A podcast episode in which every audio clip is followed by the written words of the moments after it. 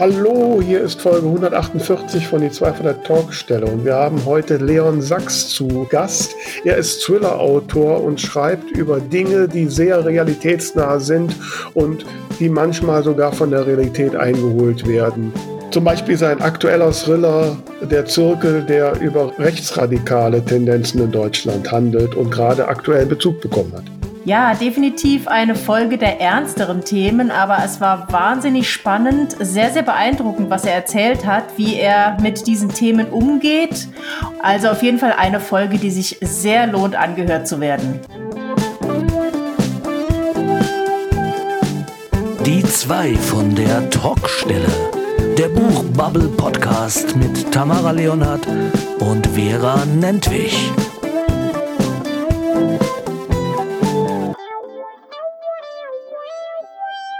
Hallo zu Folge 148. Herzlich willkommen ihr da draußen und natürlich hallo meine liebe Vera. Ja, hallo liebe Tamara. Ich habe gesehen, ihr hattet ein tolles Treffen im ja. Saarland. Ich war ein bisschen neidisch, dass ich nicht dabei war. Ja, nächstes Mal kannst du gerne kommen. Das nächste ja. Saarland-Treffen, dieses Mal dann vom Self-Publisher-Verband, ist am 28. Januar, liebe Leute. okay, also und alle da draußen, fahrt hin. Ich weiß nicht, ist natürlich ein Stück ne, für mich zu fahren. Ja, aber wir holen euch auch alle gerne am Bahnhof ab in Saarbrücken. Da sind die Verbindungen ja gut und wir hatten einen Ehrengast, die ist zweieinhalb Stunden pro Weg mit dem Zug gefahren. Ja. ja, also gut, ich habe ja eh noch ein, ich bin ja eh in der Vorlage, was die Saarlandreisen angeht, ne? Wollte ich nur noch mal gesagt haben. Ja, ja, ich, ich hab's auf dem Schirm, ich hab's auf dem Schirm, meine Liebe. 2023 überfalle ich dich. gut, da bin ich gespannt. Dieses Jahr nicht mehr. Nein, nein, das würde mir jetzt auch nicht so wirklich passen. Hm, dann überlege ich es mir noch mal. ja, musst du zur Not draußen schlafen. Ähm. Ja, nee, aber war sehr, sehr schön. Wir haben ja immer viel Sitzfleisch. Wir haben wieder sechs Stunden lang im Café gesessen und gequatscht wow. mhm. ähm, und uns gegenseitig inspiriert und äh, Fragen gestellt. Wie machst du das denn? Und was denkt ihr denn hier rüber? Und ja, gemeinsame Gespräche, Einzelgespräche. Es war wieder sehr, sehr toll und belebend. Mhm. Ja, auf jeden Fall super. Ja, es sah auch super aus. Ich habe ja so ein Foto da auf den Social Media Kanälen gesehen und äh, ja, habe ich gedacht, da wärst du jetzt gern dabei gewesen. Ja, mal schauen. Mhm. Mhm. Was ja, sonst so? Ja, ich bin auch rumgekommen, ne, wo wir jetzt gerade bei Social Media sind. Da habe ich äh, am, am Samstag oder Freitag, jedenfalls weiß ich nicht mehr genau, äh, ein, ein doch recht überraschende Mitteilung bekommen. Ich kriegte eine Mail von der VG Woch, dass es einen neuen Ausschüttungsbrief für mich geben würde. Mhm. Und ich habe gedacht, okay, das ist die Bibliothekstantieme irgendwie, weil da soll es ja irgendwie im zweiten Hälfte nochmal eine Auszahlung geben. Mach das so auf und guckt so drauf und denke, huch, ist ja ganz was anderes. Ja, und da habe ich dann gesehen, dass ein, ein Blogartikel von mir von 2015 in ein Schulbuch aufgenommen worden ist. Hm, ich habe es gelesen. Was ist denn da jetzt bei rausgekommen? Ja, was soll aber rausgekommen sein? Ne? Also die. Äh, also dürfen die das? Die also ich meine, auf der einen Seite ist es ja cool, aber die dürfen das. Also es gibt da Matthias, der ist ja, der kennt ja wirklich alles. Der hat dann sofort den passenden Paragraphen gepostet auf meine Frage. Nein, sie dürfen das bis zu einem gewissen Teil, also nicht vollständig. Äh, ich glaube 15 Prozent dürfen sie ohne Fragen. Ne? Und äh, und die Vergütung erfolgt dann über die VG Wort, was natürlich auch voraussetzt, dass man selbst bei der VG Wort als Wahrnehmungsberechtigter gemeldet ist. Also mhm. an euch da draußen, meldet euch auf jeden Fall bei der VG Wort an, wenn ihr irgendwelche Texte produziert, ganz egal was. Mhm. Ja, weil sonst entgeht euch dieses Geld und das war jetzt in diesem Fall etwas mehr als 100 Euro. Das ist ja, ja erstmal cool. ja nicht so übel, ne? Ja, hast du denn da jetzt auch unter anderem diesen spezifischen Blogartikel gemeldet oder reicht es, Nein. dass du an sich bei der VG Wort bist? Nein, also diesen Blogartikel habe ich nicht gemeldet, ähm, sondern also die Schulbuchleute haben wohl gemeldet, wir haben diesen Blogartikel von Vera Nentwich genommen und dann hat die VG Wort geguckt, Vera Nentwich, da sind wir wahrnehmungsberechtigt, also mhm. kriegt die Geld. Okay. Ja? Also ist was anderes als jetzt bei neueren Blogartikeln habe ich immer die sogenannten Metis Pixel ja, reingesetzt. Äh, aber meine Abrufzahlen sind nicht so hoch, weil die sind doch relativ hoch, die man da braucht. Mhm. Ähm, ja, aber das war jetzt erstmal eine, eine erste schöne Überraschung. Ne? Die zweite schöne Überraschung hatte ich dann, ich kriegte ein Mail von einem Autor, ähm, der auch schon mal so in den Medien war vor vielen Jahren. Und zuerst habe ich gedacht, was will der denn so von mir? Ja, der schrieb, schrieb mir so eine ganze Vita, was er alles gemacht hat und hat gefragt, ob ich ihn manage. What? ich würde 30 Prozent kriegen. Okay. Ich war erstmal ein bisschen perplex. ne, weil, also hat er so geschrieben, ich hätte jetzt so, wäre häufig so irgendwie auf mich gestoßen und mein Bild wäre da, also das Bild, was ich da so abgeben würde, wäre wohl so total toll und professionell und mhm. ich soll managen. Ja. Okay. Ja, und? Ich habe hab nett zurückgeschrieben, ich sage, wenn ich diese Fähigkeiten zum Management hätte, wäre ich selbst erfolgreicher. ähm, und, äh, es ist manchmal aber auch was anderes, wenn man es für an, also nicht, ne? Weißt ja, ja, wobei ich glaube, da könnte ich noch eher für mich selbst, äh, aber da würden mir ja auch die Ressourcen verfehlen. Mhm. Ne, das kriege ich ja gar nicht gestemmt. Ja, nee, also da, da kommst du ja im Zweifel auch in einen Interessenskonflikt. Ja, da würde ich dann schon eher gucken, dass ich die Ressourcen für mich selbst frei mache äh, als jemand äh. anders. Aber ich habe mich natürlich schon sehr gebauchpinselt gefühlt. Ja, total. Das muss ich, muss ich schon sagen. Ne? Das wow. ich jetzt gar nicht so übel. Ich habe aber jetzt zurückgeschrieben, sollte äh, dieser Autor jetzt einen anderen Management finden, soll er bitte mal meinen Namen fallen lassen. ja. ja, apropos fallen lassen, da habe ich gesagt, der dritte, ich habe viel zu erzählen. Am Freitagabend waren wir nämlich mit den Neuderischen Schwestern in Köln bei der Rechtsmedizin mhm. und haben beim dortigen Dr. Glene Winkel einen äh, sehr umfassenden Vortrag und Einführung in die Rechtsmedizin bekommen, was mhm. das überhaupt ist und was der Unterschied zwischen Rechtsmedizin und Pathologie ist, dass es äh, das Modell Rechtsmedizin überhaupt nur in Deutschland, Österreich und der Schweiz gibt, dass Ach, es in den anderen Ländern ganz anders ist. Also wenn man in, in amerikanischen Krimis schon mal so äh, Pathologen und so sieht oder Ärzte, das ist was ein völlig anderes Gebiet als das, was das hier in Deutschland ist. Mhm. Ja, äh, das haben wir alles gelernt und äh, was man alles an Blutspuren ablesen kann. Also war sehr interessant.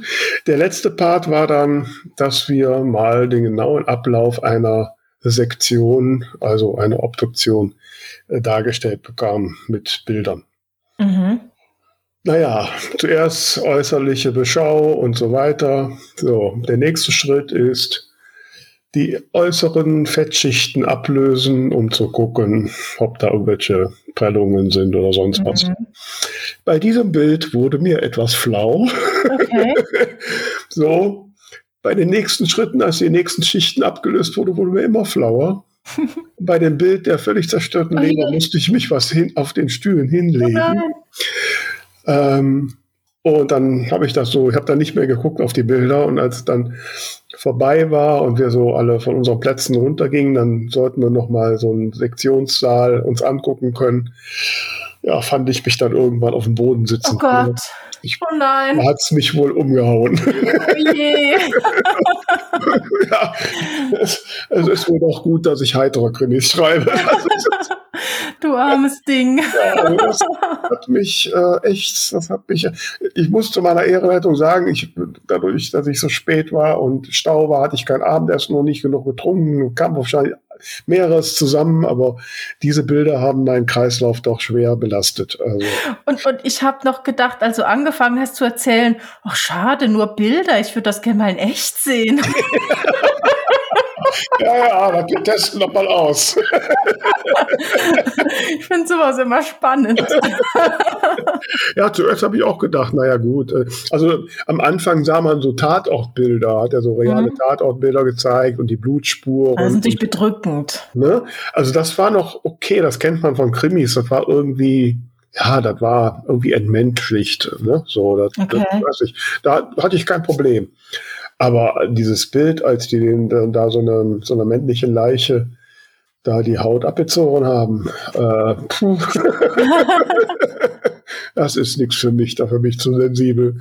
Also ich, ich war jetzt bei sowas natürlich noch nicht dabei, aber mein Gefühl ist, glaube ich, dass ich tatsächlich so die Bilder von der ganzen Leiche am Tatort emotional bedrückender fände, als wenn er dann auseinandergenommen ist. Ja, jeder, jeder jegliches Anwalt, wie man bei uns so schön sagt. Na, ich bin da ja auch die Einzige. Die anderen mörderischen Schwestern sind da robuster gewesen. Mit der Nase am Bildschirm. Ach, das macht dich doch sehr menschlich. Ja, genau. ja, ich war ja dann die, habe die Elsa Dix mit, die war ja auch da, die hat sie organisiert. Wir sind dann zusammen die zurückgefahren und wir haben, sind dann zusammen bei Meckes vorbei und haben uns erstmal jetzt einen Toast-Hamburger gegessen, um den Kreis nochmal wieder aufzubauen. und jetzt lass uns ein paar Leichen verspeisen. ja, genau. Tja, ja, so ist das. Ja, nee, mit so spannenden Dingen kann ich nicht aufwarten. Ich habe lediglich jetzt nach diesem Treffen am Samstag, glaube ich, so ein konkreteren Plan, was ich nächstes Jahr angehen möchte und dass ich jetzt auch dann in den Weihnachtsferien meine, mein nächstes Buch mal so grob durchplotten will. Ja. Und welche Projekte ich eben sonst noch in meinem äh, Lektorinnenleben auch angehen möchte und so weiter. Da habe ich jetzt eine etwas klarere Vision. Das ist immer schön, wenn man sich da noch mal so ganz intensiv mit verschiedensten Leuten austauscht. Aber mhm. ja, äh, ansonsten auch keine Leichen im Keller. Okay, das sagst du jetzt so. Aber ist denn eigentlich jetzt dann der, der Bericht im Fernsehen mit dir gewesen mittlerweile? Nee, der ist noch nicht gekommen. Also der, ähm, der Mensch, der da war, hat mir gesagt, wenn er das, den Sendetermin erfährt, sagt es mir. Ich möchte mich aber nicht drauf verlassen, weil vielleicht erfährt er es nicht recht, äh, rechtzeitig. Und letztes Mal war es eben auch so, dass ich einfach drauf gewartet habe, dass der mir Bescheid sagt. Und irgendwann kam dann um kurz nach acht eine WhatsApp von einem Freund, Tamara, ich habe dich im Fernsehen gesehen. Und dann ist zwar so zwei, drei Stunden später das Ding in der Mediathek, aber das sind sehr, sehr lange Stunden. ah ja. Deswegen gucke ich jetzt abends immer rein. Du wirst da schon gut aussehen. Ähm, Schauen wir mal. Ja. Na gut, also wir sind ja jetzt, wenn wir jetzt zu spannenden Themen sind, dann haben wir jetzt, glaube ich, äh, die perfekte Überleitung zu unserem heutigen Gast. Heute wird es nämlich richtig spannend. Wir haben einen Thriller-Autor da, der immer sehr realitätsnahe Dinge schreibt und da wollen wir ein bisschen mehr von hören. Ich freue mich sehr, dass er heute hier ist. Leon Sachs ist da. Hallo Leon. Hallo Vera, hallo Tamara. Hallo Leon. Äh, wobei, eine Sache müssen wir vorher klären, lieber Leon. Äh, das habe ich so in, den, in unserer ersten Kontaktanbahnung nicht gesagt. Ich habe dir verschwiegen, dass ich Fan von Borussia Mönchengladbach bin. Ja, warte, wie viel Zeit haben wir? Drei Minuten war das eingeplant. ne? Dann, äh, haben genau. wir jetzt einen Konflikt oder eine, eine Gemeinsamkeit? Nein, ein Konflikt, weil Leon in seinem richtigen Leben äh, den Geistblock macht, ne? die Online-Zeitung vom 1. FC Köln. Ah. So ja, ich sehe hier schon die, die, die Pinnwand hinten dran mit den, mit den Spielerpositionen. Ja. ja. ich bin ja. gerade in der Redaktion und äh, Heute habe ich mich ein bisschen mit dem FC befasst, aber heute Abend beispielsweise werde ich wieder äh, mich an meinen Computer setzen und wieder schreiben. Also das ist ein schöner Wandel zwischen den Welten. Ja. Also du bist Abendschreiber.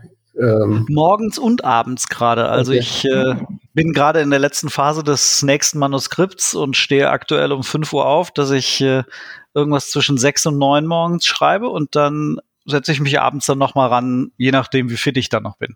Oh, hm. wow. Gut. Das ist ja schon beachtlich. Das würde ich nicht hinkriegen.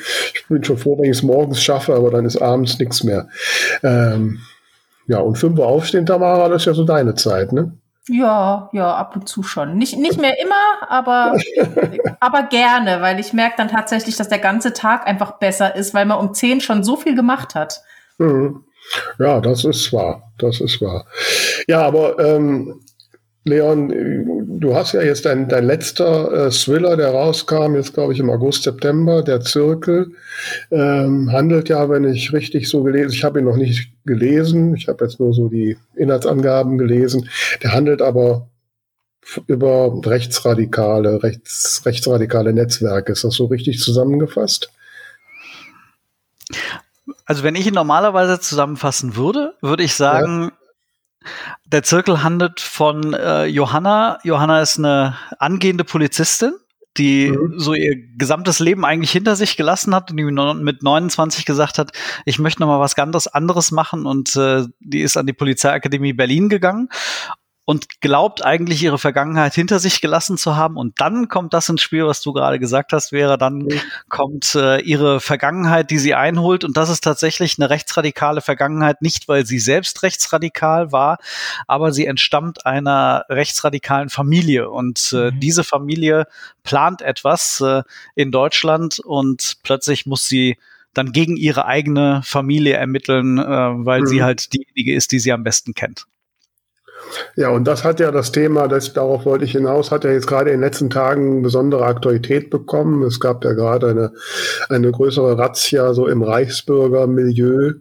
Ähm, und was geht in dir vor, wenn du das so liest, wenn Dinge aus deinen Büchern plötzlich irgendwie real werden? Das ist in dem Fall so eine Mischung aus ja, Schock einerseits, dass es dann tatsächlich aktuell so ist.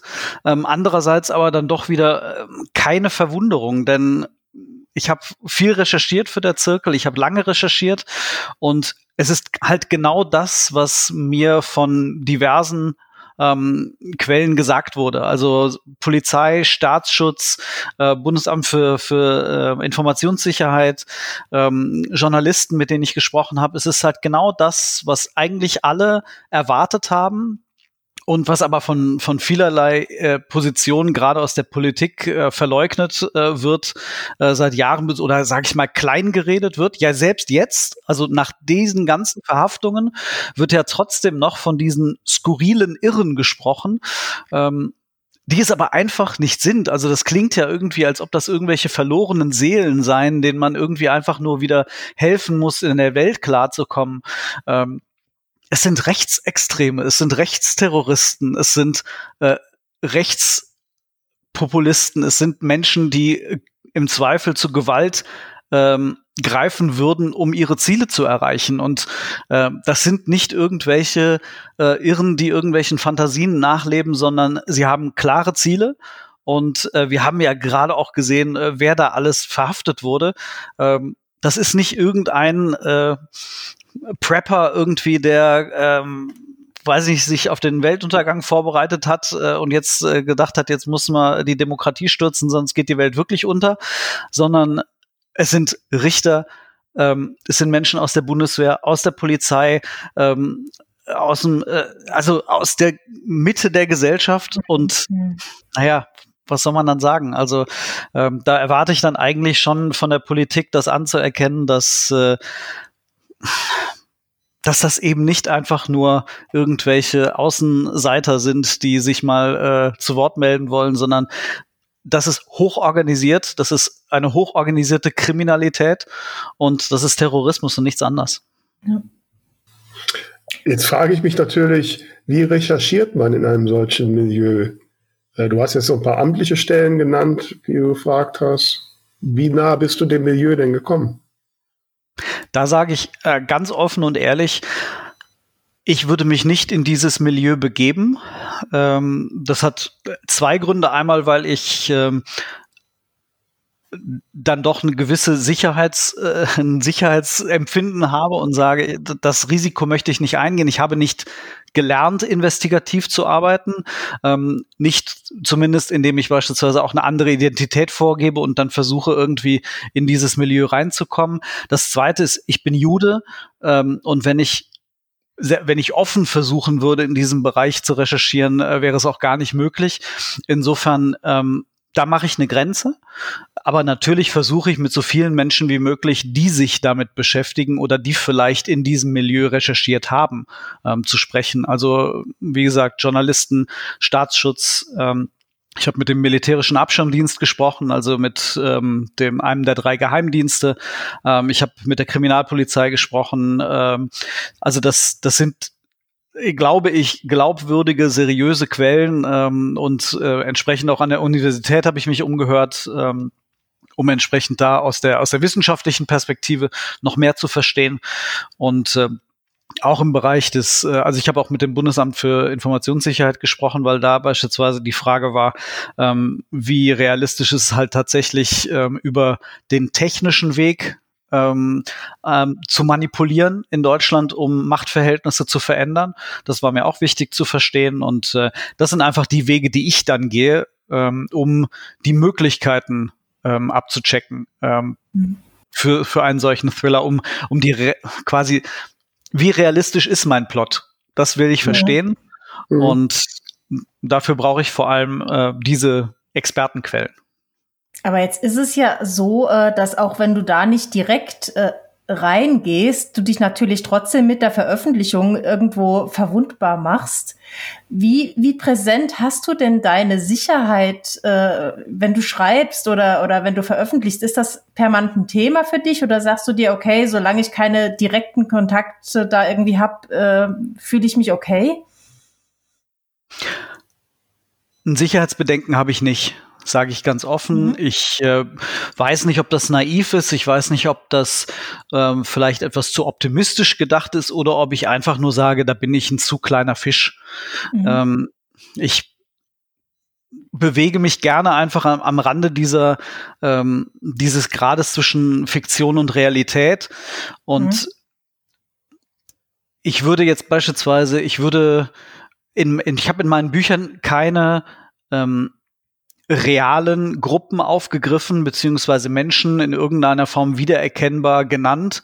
Ähm, ich habe zwar die AfD etwas umfirmiert, sage ich jetzt mal so, ähm, und habe sie gerechtes Deutschland genannt.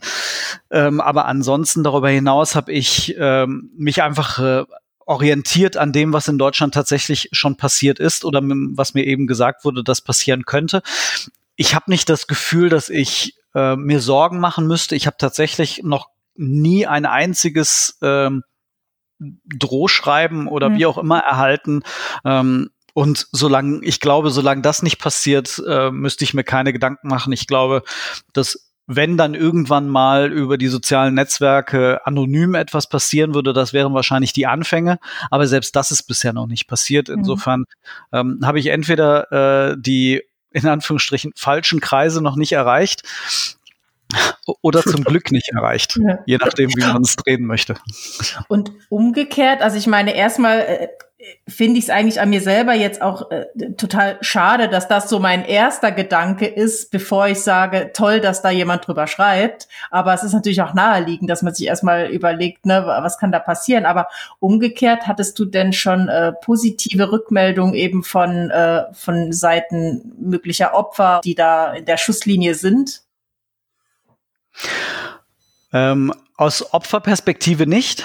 Äh, was ich jetzt sofort erfahren habe, nachdem letzte Woche Mittwoch dann die äh, Verhaftungen durchgeführt wurden, die Großrazzien durchgeführt wurden, ähm, da habe ich tatsächlich sofort sehr viele Zuschriften erhalten äh, von Menschen, die das Buch schon gelesen haben und die sich in dem Moment plötzlich in mein Buch zurückversetzt gefühlt haben und mhm. dachten, Moment, das habe ich doch vor ein paar Tagen noch in der Hand gehabt und jetzt passiert das in der Realität. Also das ging von, ähm, ich sage jetzt mal, einem Lob, auf das ich äh, auf eine Art und Weise gerne verzichtet hätte, äh, so nach dem Motto, du, äh, so das Hellseherlob, ähm, bis hin zu dann den, den Äußerungen der Sorge, was denn halt ähm, dahinter steckt. Also im Grunde das, was ihr jetzt auch gerade gefragt habt, ähm, dass ich dann gefragt wurde, hör mal, ähm, hast du das wirklich alles so kommen sehen? Ähm, hast du das wirklich alles so erfahren oder was war wirklich Fiktion? Also ich habe hinten im Schlusswort ähm, sehr viel dazu erläutert, dass eben die Recherche mir sehr viel schon ähm,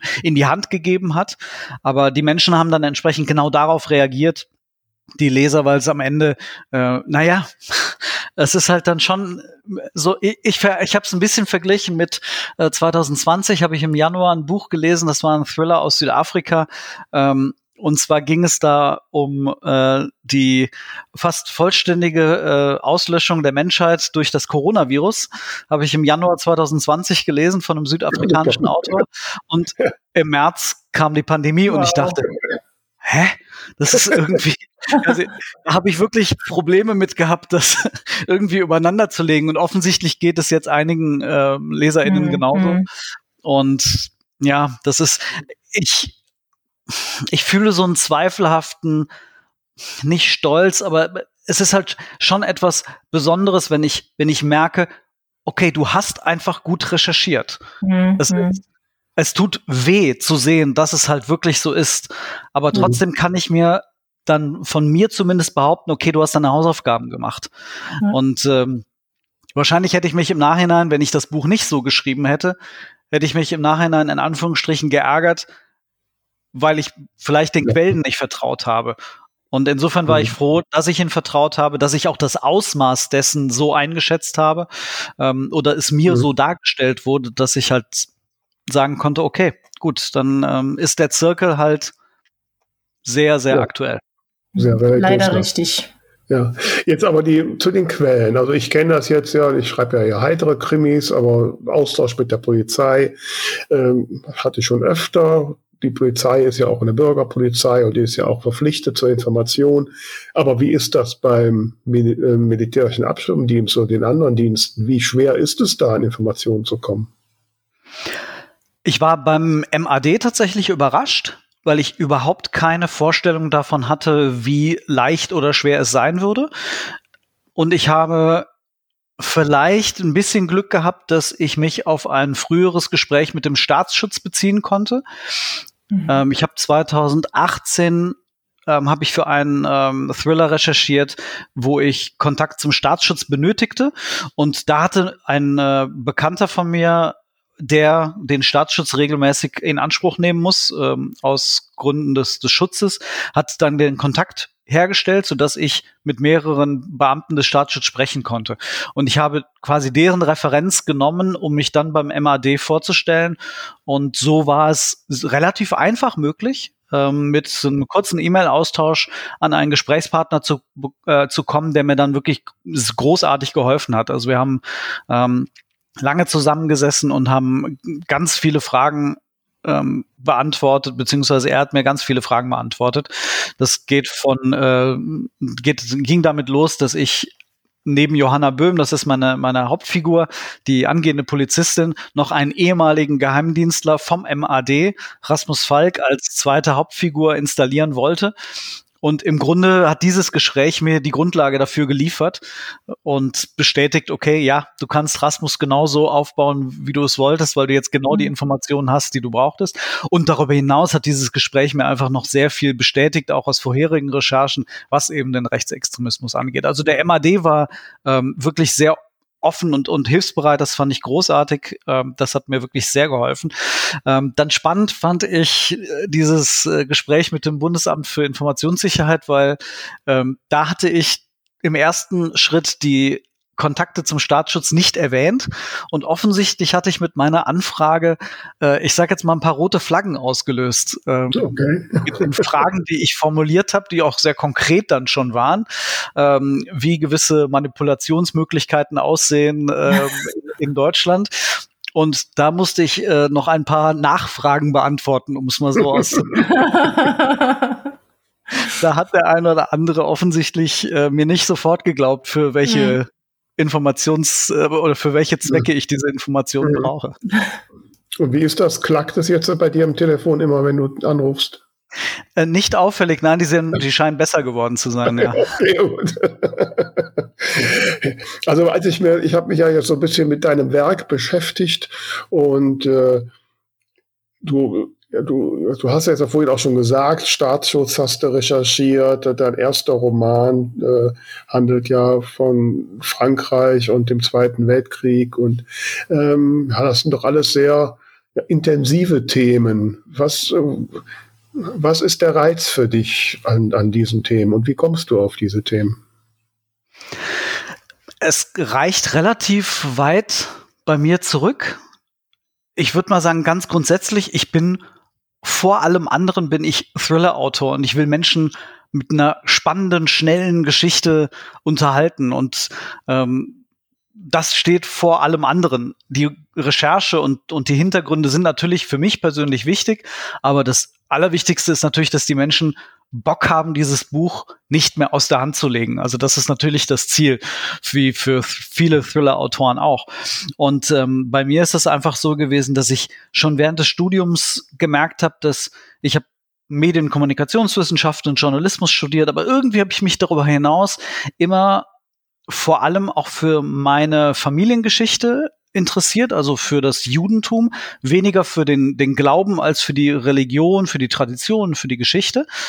Und dann war ich einige Male in Frankreich und in Deutschland auf, auf Tour. Ich bin auch mal nach Polen gefahren, habe mir viele Dinge vor Ort angeschaut und ich habe gemerkt, dass ich ein großes Interesse entwickelt habe in dieser Zeit an, ich nenne es jetzt mal den Ursachen für gesellschaftspolitische Konflikte. Das ist irgendwie so etwas gewesen, das mich privat fasziniert hat, warum mhm. es so viele Konflikte, Probleme, ähm, Situationen gibt, in denen Menschen nicht zusammenfinden, nicht zusammenpassen, aufeinandertreffen und, und überhaupt nicht in der Lage sind, aufeinander einzugehen und dann eben eskalierend, äh, warum das dann halt auch wirklich in gesellschaftspolitische Konflikte ausarten kann. Und ähm, so habe ich angefangen, mir privat was anzulesen und habe irgendwann äh, nochmal entschieden, dass ich für ein Jahr, da war ich schon während, äh, war ich schon im Berufsleben, noch ein Jahr nach England zu gehen, um äh, Religionsgeschichte zu studieren. Mhm. Einfach weil es mich persönlich interessiert hat. Und daraus ist dann die Idee erwachsen, dass ich irgendwo muss ich mit diesen Informationen hin. Und ich wollte den journalistischen Teil meines Lebens wollte ich eigentlich eher im Sport äh, mhm. belassen und dann habe ich entschieden, irgendwo muss das hin und ich möchte gerne Bücher schreiben und ich möchte darüber schreiben. Aber ich bin halt ein großer Thriller-Fan und insofern habe ich das zusammengeführt und habe gesagt, also Verschwörungen und Konflikte kannst du super in Thrillern äh, mhm. verpacken. Und so habe ich angefangen, mir Gedanken zu machen, ob ich irgendwann mal einen Thriller schreiben möchte. Und so kam dann mein erster Thriller zustande. Und ich bin dabei geblieben, weil ich finde, das gehört zu mir, das passt zu mir. Ich finde, ähm, es gibt so viele Möglichkeiten, ähm, über Verschwörungen nachzudenken, neue Verschwörungen sich auszudenken. Und äh, das reale Leben, wie wir sehen, bietet einfach extrem viele Anknüpfungspunkte dafür. Ja. Ja, aber jetzt muss ich ja gestehen, wir haben äh, schon gemerkt, dass ich ja eher so ein Sensibelchen bin. Ich schreibe ja eher die heiteren Krimis. Ähm, und äh, äh, was macht das denn mit dir, wenn du so tief in solche dunklen Dinge eintauchen musst? Also mir würde das Angst machen.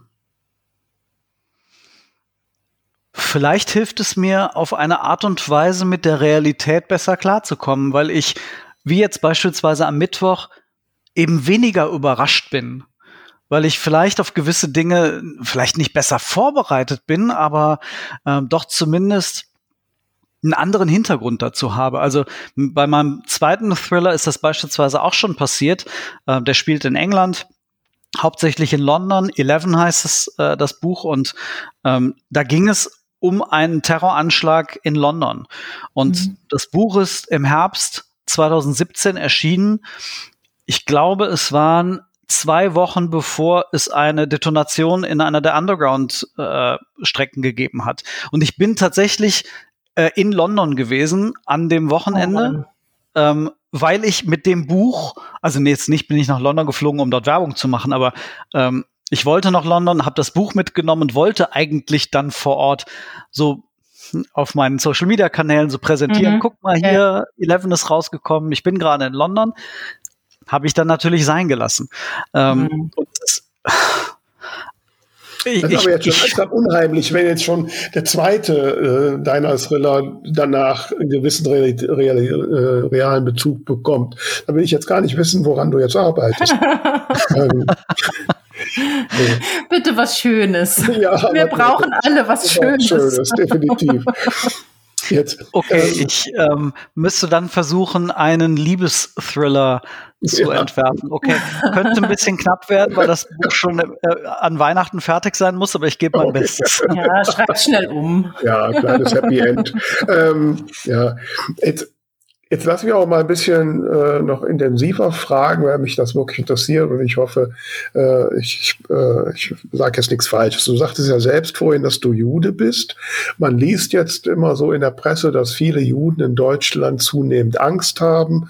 Äh, ist ja gerade letztens, ist ja wieder auf so eine Synagoge in Essen geschossen worden und, und sowas. So, und du tauchst noch zusätzlich noch in diese ganzen dunklen Sachen ein. Ähm, ja, wie, wie passt das zusammen irgendwie? Äh, hast, du, hast du als Jude in Deutschland keine Angst? Haben die Menschen in deinem Umfeld Angst? Ja, ist, ist da eine gescheite Frage raus geworden? Ich weiß es jetzt nicht. ich weiß, worauf du hinaus möchtest. Ja. Ähm, also zunächst einmal, ich selbst habe keine Angst in Deutschland, äh, weder einfach auf die Straße zu gehen. Ich zugegebenermaßen trage jetzt keine Kippa. Ich bin jetzt nicht auf der Straße als Jude erkennbar. Ähm, ich habe auch nicht das Gefühl, dass meine Familie oder äh, Freunde sich unwohl fühlen. Ähm, wir tauschen uns natürlich aus, aber es gibt zumindest jetzt nicht den äh, den Drang darüber nachzudenken, was wäre, wenn, wo könnte man alternativ hingehen, quasi die Exit-Strategie sich schon irgendwie ähm, zurechtlegen. Ich glaube, also ich kann ja nur für mich sprechen. Ich persönlich glaube, dass ähm, es ganz generell, unabhängig der Religion, uns in Deutschland eigentlich sehr gut geht. Ich würde mir wünschen, dass einige Probleme deutlicher adressiert werden und ernster genommen werden. Ich würde mir wünschen, dass Menschen, die ihre Sorgen äußern, ernster genommen werden. Und ich würde mir wünschen, dass diesen Menschen ernst zugehört würde. Ich glaube, dass wir ein Problem haben, zuzuhören und zu verstehen, warum Menschen sich Sorgen, warum Menschen äh, über gewisse Themen sprechen möchten.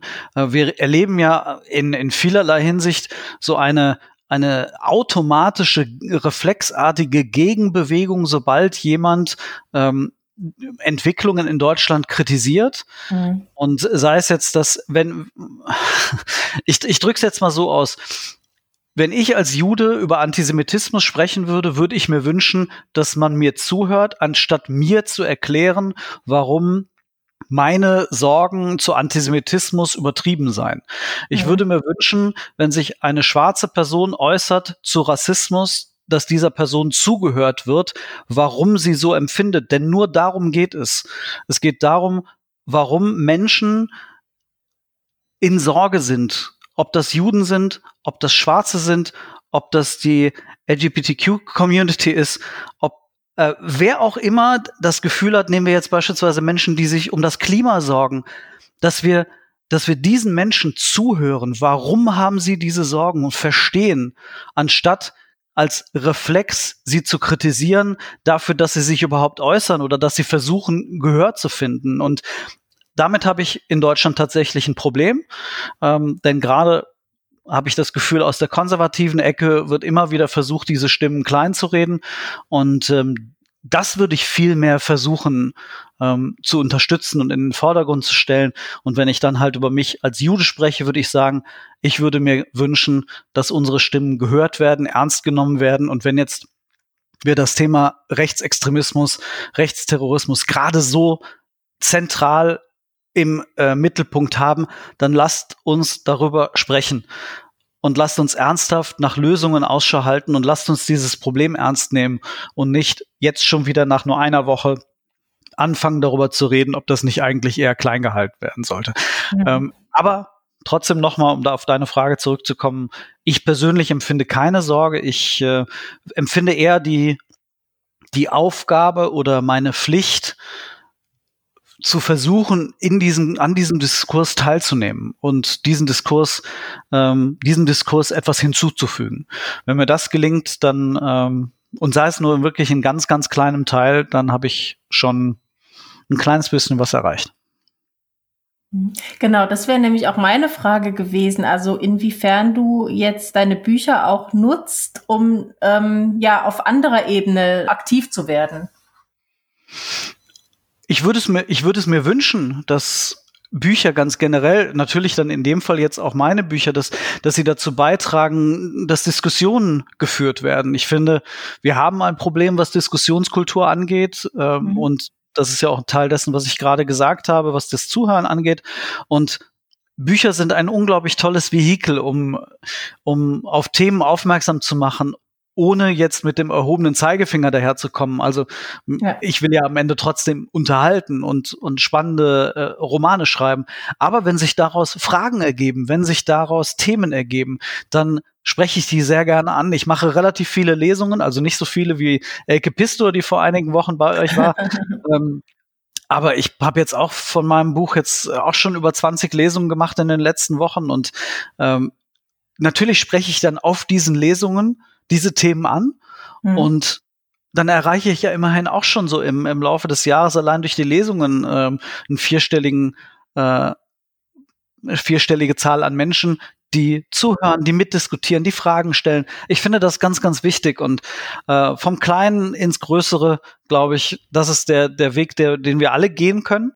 Und wenn ich eben diese kleinen Plattformen, die mir geboten werden, wenn ich die nutzen kann, dann mache ich das sehr gerne, denn äh, es geht einfach darum, Themen anzusprechen und mit Menschen auch aus allen Richtungen oder fast allen Richtungen zugegebenermaßen auch dann darüber zu sprechen. Also ich hätte jetzt mhm. sicherlich Probleme mit Björn Hocke zu reden, aber ähm, wer nicht. Ja, wir auch.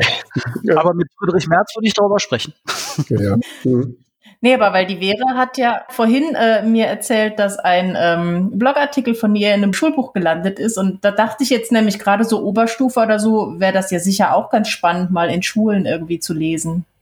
Ich habe tatsächlich vor wenigen Tagen eine Einladung erhalten zu Lesungen, ich hoffe jetzt irgendwann im Frühjahr, äh, vor Oberstufen äh, SchülerInnen. Da bin ich sehr mhm. gespannt.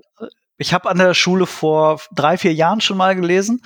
Äh, das war so ein äh, einfach ein Lesetag und das war sehr mhm. gemischt äh, was so die, das, die Altersstruktur angeht. Und jetzt ist es äh, wohl sehr konkret dann Richtung Oberstufe. Bin ich mal gespannt, wie es sein wird. Aber genau, genau darum geht's ja, auch junge mhm. Menschen zu erreichen und mit, mit denen aus sich auszutauschen. Bin ich mal gespannt, wie das wird. Cool. Ja, auf jeden Fall. Also das finde ich immer aufregend, wenn man dazu die Gelegenheit hat. Ich möchte jetzt noch mal so ein bisschen auf deine Anfänge zurückkommen, als Anfänge als Thriller-Autor. Ähm, dein erstes Buch, ich habe es nicht im Kopf, war 2014, 2016. Ähm, und ähm, du bist Journalist, also du kommst aus dem Medienfach. Wie leicht war es für dich oder wie schwer war es für dich, dieses erste Buch zu realisieren? Und du hast ja wahrscheinlich noch direkt erstmal einen Verlag gesucht oder hast du mal über Self-Publishing nachgedacht. Wie war das damals? Ein langer Weg war das. Wie glaube ich bei ganz vielen, die anfangen zu schreiben und die sich dann überlegen, ja, wie mache ich das überhaupt? Also ich muss dazu sagen, ich habe nicht wahnsinnig viel Gutes aus der Schulzeit mitgenommen, aber eine Sache, ähm, auf die, äh, die erwähne ich auch immer wieder, war mein Deutschlehrer, der irgendwann mal zu mir gesagt hat, du kannst nicht viel, aber schreiben kannst du. Und das äh, habe ich mitgenommen. Nein, also den, den ersten Teil hat er nicht gesagt, den zweiten hat er zum Glück gesagt. Und es ist schön, wenn, wenn ein Teenager von jemandem hört, ähm, ich habe ihn sehr respektiert, den, den Deutschlehrer, dass er, wenn er dann sowas sagt, hör mal, das kannst mhm. du, dann ist das etwas, was, was man behält, was man mitnimmt mhm. für sich. Und ähm, das war der Auslöser, weshalb ich dann Medienkommunikationswissenschaften und Journalismus studiert habe. Also der, das Wissen oder die Überzeugung, okay, es gibt Qualitäten, die habe ich und jetzt versuche ich die einfach mal irgendwie in Richtung eines Berufes zu zu biegen. Und ich habe dann während des Studiums gemerkt, okay, ja, das mit dem Schreiben stimmt offensichtlich, damit komme ich halbwegs klar. Ähm, Recherchieren macht mir dann noch sehr großen Spaß. Dann kam das, dieser journalistische Aspekt bekam dann noch mehr äh, Bedeutung. Ja, und dann kam eben dieser Punkt, an dem ich, wie ich ja vorhin geschildert hatte, diese ganzen Informationen privat zusammengesammelt habe und gemerkt habe, irgendwo muss ich damit hin. Ich kann die nicht einfach nur für mich behalten. Ich bin ich bin so ein Aufschreibertyp, ich bin so ein Listentyp, ich bin so ein Strukturiertyp. Ich will das dann irgendwie alles zusammenfügen, sodass das Sinn macht. Und dann habe ich mir irgendwann gedacht, du kannst schreiben, du kannst recherchieren. du möchtest Geschichten erzählen, dann liegt einfach ein Buch nah. Und dann musste ich für mich erstmal verstehen, wie Buchschreiben überhaupt funktioniert. Und das hat natürlich gedauert. Ich habe eben nicht Germanistik studiert, ich habe nicht, äh, ich, ich sage jetzt mal Buchschreiben studiert, sondern äh, ich habe journalistische Texte schreiben studiert. Und dann haben mir ganz viele Dinge geholfen, sei es, dass ich in Literatur gewühlt habe, welche, welche Bücher mir, mir helfen könnten. Ähm, die quasi in der Theorie erzählen, wie das Schreiben funktioniert. Dann habe ich ähm, die Ratgeber-Geschichten ähm, von Andreas Eschbach gelesen. Dann mhm. habe ich äh, ein Seminar bei Basta Lübbe mal mitgemacht ähm, von Anne Weiß. Ähm, äh, Generation Golf, war, äh, Generation Doof war das äh, mhm. damals. Und äh, so bin ich Stück für Stück in diese Richtung äh, geführt worden oder habe mich führen lassen. Und dann habe ich irgendwann gemerkt, okay, Thema, ich bin ein strukturierter Mensch. Bevor du jetzt wild anfängst, drauf loszuschreiben, du strukturierst dir dein Buch jetzt mal ganz grob vor und wenn du das geschafft hast, dann fängst du mal mit der ersten Seite an. Und das hat dann halbwegs funktioniert. In der Zeit, als ich dann das Gefühl habe, okay, so langsam nahm das Buch Form an, habe ich äh, mir nach eine, eine Literaturagentur gesucht. Ähm, Lesen und Hören in Berlin mit Anna Mechler, die hat mir oh ja, sehr, sehr geholfen. War ja auch schon bei uns, ja. Mhm. Also Literaturagentur war deswegen wichtig für mich, weil Anna Weiß, äh, Anne Weiß bei diesem Seminar gesagt hat, die Chancen, über eine Literaturagentur einen Verlag zu finden, ist mhm. viel höher, ja. als wenn du es direkt versuchst. Mhm. Und das habe ich dann gemacht und es hat geklappt. Dann bin ich bei Emons gelandet und äh, durfte dann 2016 dann tatsächlich meinen ja. ersten Roman Falsche Haut auf den Markt bringen und äh, jemand hat mir damals die Tür geöffnet. Mhm. Ah, ja. Schön. Hm. Ja, also die waren ja schon alle bei uns quasi. Ne? Anne Mechler war schon bei uns, Andreas Eschbach war schon bei uns. Anne Weiß noch nicht, aber die setze ich gleich mal auf die Liste. Die, Liste. die wunderbare Anne. ja, genau. Ja, äh, es interessiert uns ja immer, wie so die Werdegänge sind. Ähm, ich finde ja immer, es, es klingt immer so leicht, wenn das so von, äh, ja, mittlerweile kann man schon sagen, etablierten Autoren, Autorinnen erzählt wird.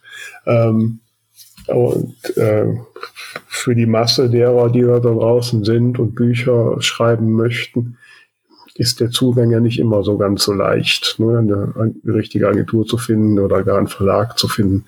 Ähm, und äh, ist das denn jetzt so, wenn du das so zusammenfasst?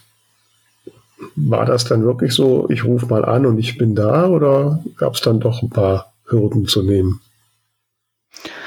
Ich glaube, Kröten schlucken müssen wir alle im Laufe äh, einer, einer Karriere. Das, ich glaube, das, das hört auch nicht auf. Sei es, dass man äh, eine Rezension bekommt, die man nicht lesen möchte, die man aber in dem Moment akzeptieren muss. Ob man eine Absage von einem Verlag bekommt, ob man vom Lektor oder der Lektorin mal gesagt bekommt, hey, äh, also das Kapitel ist mal gar nichts, mhm. darüber müssen wir nochmal reden. Mhm. Ähm, es gibt ganz viele Momente, in denen man äh, Feedbacks bekommt, die einem, sagen wir es mal so, am Ende besser weiterhelfen sollten. Ähm, aber manche sind halt auch ein bisschen äh, schwieriger hinzunehmen, klar. Mhm. Also ganz am Anfang ähm, ich war total froh, dass ich bei der bei der Anna untergekommen war und ähm, aber natürlich haben wir dann auch über die Reaktionen der Verlage gesprochen. Das ist jetzt auch bis heute so geblieben. Also ich bin mittlerweile bei, bei der äh, Agentur Cossack und als wir dann über äh, Penguin äh, gesprochen haben, auch da war die Diskussion, ähm, welcher andere Verlag könnte noch interessiert sein, welche Feedbacks gab von den anderen Verlagen zu der Zirkel. Also da gab es dann halt auch andere Stimmen und die muss man dann auch hinnehmen. Das, äh, das ist, das ist einfach so. Und das finde ich ja irgendwie auch das Spannende an diesem, an diesem Genre. Es gibt für jedes Tierchen sein Pläsierchen, jedes, jeder Mensch hat andere Lesewünsche, Vorstellungen, wie ein Buch funktionieren kann oder soll. Aber da, ich muss da nochmal reinhaken, weil ja, du hast jetzt gerade so im Nebensatz gesagt, äh, dass du jetzt bei einer anderen Agentur bist und beim anderen Verlag. Wieso? Das war eine Entscheidung, die ich äh, nach drei Büchern bei Emmons getroffen habe. Ich versuche da mal die Analogie zu nehmen äh, zu meinem zweiten Beruf, nämlich als Sportreporter. Im Fußball gibt es ja äh, auch diese Spielerberater. Also die kümmern sich darum, dass der eine Spieler von A nach B wechselt. Und manchmal hat äh, ein Spieler, aber genauso halt wie äh, ein, ähm, ein Autor irgendwie das Gefühl, dass es vielleicht bei einem Verlag äh, beziehungsweise bei einem Club nicht weitergeht ähm, oder dass man einfach sich gerne verändern möchte, dass man was Neues ausprobieren möchte. Und so war es bei mir, dass ich das Gefühl hatte, ich möchte was Neues ausprobieren, was Neues erreichen. Und ich habe für mich dann eine Zensur gesetzt, Zäsur gesetzt und ähm, die Entscheidung getroffen, das da auch mit einer anderen Agentur anzugehen. Das war ähm, eine Bauchentscheidung und ähm, das war einfach ein, ein, Weg, den ich in dem Moment gehen wollte. Er fühlte sich richtig an. Und äh, manchmal muss man dann eben auch auf seinen Bauch hören. Und äh, ich bin wahnsinnig froh, dass, dass Anna Mechler und ich äh, uns noch, äh, noch gut verstehen und wir gut in Kontakt sind. Das war mir ganz wichtig, dass das alles fair funktioniert. Und ähm, so bin ich dann von der einen Agentur zur anderen und dann eben auch von einem Verlag zum anderen gewechselt und ähm, heute dann eben bei Penguin und ähm, dann kommt hoffentlich dann äh, auch nächstes Jahr im Herbst das Manuskript, das ich jetzt fertigstelle, dann eben auch als frisches neues Buch nächstes Jahr im Herbst auf den Markt. Auf welche Katastrophe müssen wir uns einstellen? Also ich, ich kann ver verraten, dass es auch wenn es, also erstmal ist es die, die Fortsetzung im Sinne von, es ist eine weitere Geschichte mit Johanna und Rasmus. Nicht eine Fortsetzung im Sinne von, dass man das erste gelesen haben muss, mhm. der Zirkel, aber mhm. äh, es kommen auf jeden Fall wieder Rasmus und Johanna drin vor. Und ähm, das, ich sage jetzt mal, das gesellschaftliche Thema ist Schleusung und Menschenhandel. Ja. ja.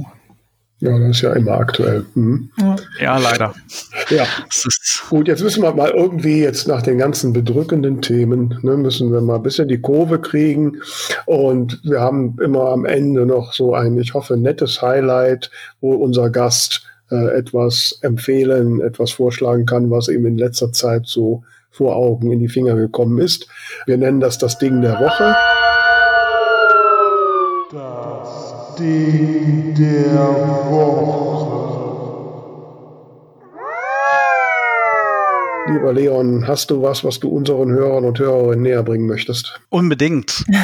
und zwar ganz aktuell, weil ich gestern einen ganz schönen Abend erlebt habe. Und zwar ist ähm, immer Anfang Dezember einmal im Jahr der Krimitag in ganz vielen Städten in Deutschland, Österreich und Schweiz, organisiert vom Syndikat, mhm. vom äh, Verein für deutschsprachige Kriminalliteratur. Und äh, der Krimitag sammelt Geld für äh, den guten Zweck. Und wir hier in Köln, wir haben für die Kölner Tafel gesammelt. Wir haben gestern Abend über 500 Euro zusammenbekommen. Und es war einfach ein ganz schöner Abend, der einfach es war einfach ein schönes Erlebnis, dass Menschen zusammenkommen, alle wissen, es ist für einen guten Zweck. Und gerade die, die Tafeln in Deutschland haben äh, gerade große Probleme, äh, weil das Geld der Menschen, die bereit sind zu spenden, knapper wird, die Lebensmittel werden teurer. Ähm, und den Menschen soll und muss und unbedingt geholfen werden und wir konnten da gestern einen kleinen Beitrag zu leisten. Das war unglaublich schön und ich hoffe, dass ganz viele Menschen äh, das, das nicht vergessen, ähm, dass den, den Tafeln ähm, weitergeholfen werden muss und sie mhm. unterstützt werden müssen, damit den Menschen geholfen wird. Und das mhm. hat mir gestern persönlich sehr viel gegeben und deswegen wollte ich das unbedingt weitergeben. Ja, sehr schön. Das ist auf jeden Fall schön. Das äh, werden wir verbreiten und äh ist das in allen Städten am gleichen Tag oder gibt es da jetzt dieses Jahr noch solche Krimitage? Es wird rund um den 6. Dezember herum veranstaltet. Mhm. Ähm, und in der Regel aber wird quasi der, der Sonntag entweder direkt vor oder nach dem 6. Dezember ausgewählt, in dem Fall jetzt nach. Also es war dann gestern. Der Krimitag mhm. müsste jetzt wenn ich in anderen Städten irgendwie äh, aus Termingründen in diese Woche verschoben, müsste eigentlich jetzt äh, letzte Woche komplett stattgefunden haben. Mhm. Ähm, und äh, Deswegen ist es quasi kein Veranstaltungstipp für die, für die nächsten Tage, aber es ist auf jeden Fall ein Tipp für äh, das nächste Jahr. Ja, Vormerken für 2023. Auf jeden Fall. Geht schneller als. Ja, ja. Genau. Und, und, vielleicht nimmt das Syndikat bis dahin ja auch Self-Publisher auf und dann dürfen wir auch dabei sein. ich werde es einbringen. Ja, sehr gut, sehr gut. Also auf jeden Fall. Lieber Leon, äh, ich danke dir sehr, dass du Zeit heute hattest, bei uns zu sein. Ich äh, äh, fand deine Einblicke und deine Herangehensweise sehr inspirierend und äh, ich glaube, ich muss, ich weiß noch nicht, ob ich mich trauen soll, das Buch zu lesen. Ich bin ja so ein Sensibelchen, aber äh, schau mal, also ich glaube, es reizt mich auf jeden Fall. Ähm, und äh, ja, Tamara, möchtest du noch, wie es dir ergangen bei diesen Themen? Ja, ich fand es eine äh, super spannende Unterhaltung. Ähm, bin äh, sehr neugierig geworden und auch sehr beeindruckt und äh, danke dir ganz herzlich für deine ja, eingehenden Worte. Vielen ja. Dank, dass ich da sein konnte. Ich kann auf jeden Fall sagen, äh, Vera, es ist ein äh, Thriller, der wenig Blut hat, äh, wenn dir das schon mal hilft. Absolut. Das sterben zwar Menschen, allerdings auf eine Art und Weise, die man äh, durchaus aushält. Und äh, Vielleicht ja. eine Szene, da kannst du mal drüber hinweggucken, aber ansonsten, ja. die kann man auch ganz schnell weiterblättern. Gut, ja, das ich, kriegen wir hin. Kriegen wir hin. Ja, also nochmal vielen Dank. Äh, Grüße nach Köln dann. Und äh, obwohl ich natürlich hoffe, dass dieses Jahr mal Borussia vorerst FC Köln bleibt. Und äh, wir werden sehen. Ne? Äh, ansonsten, ja, bestell allen schöne Grüße und, äh, und an euch da draußen. Denkt dran, uns zu folgen, uns weiterzuempfehlen und natürlich unser Buchbubble Bulletin zu abonnieren, falls ihr das immer noch nicht getan habt. Ja, bleibt uns gewogen. Bis nächste Woche. Vielen Dank, dass ich dabei sein durfte. Danke, Leon. Ciao.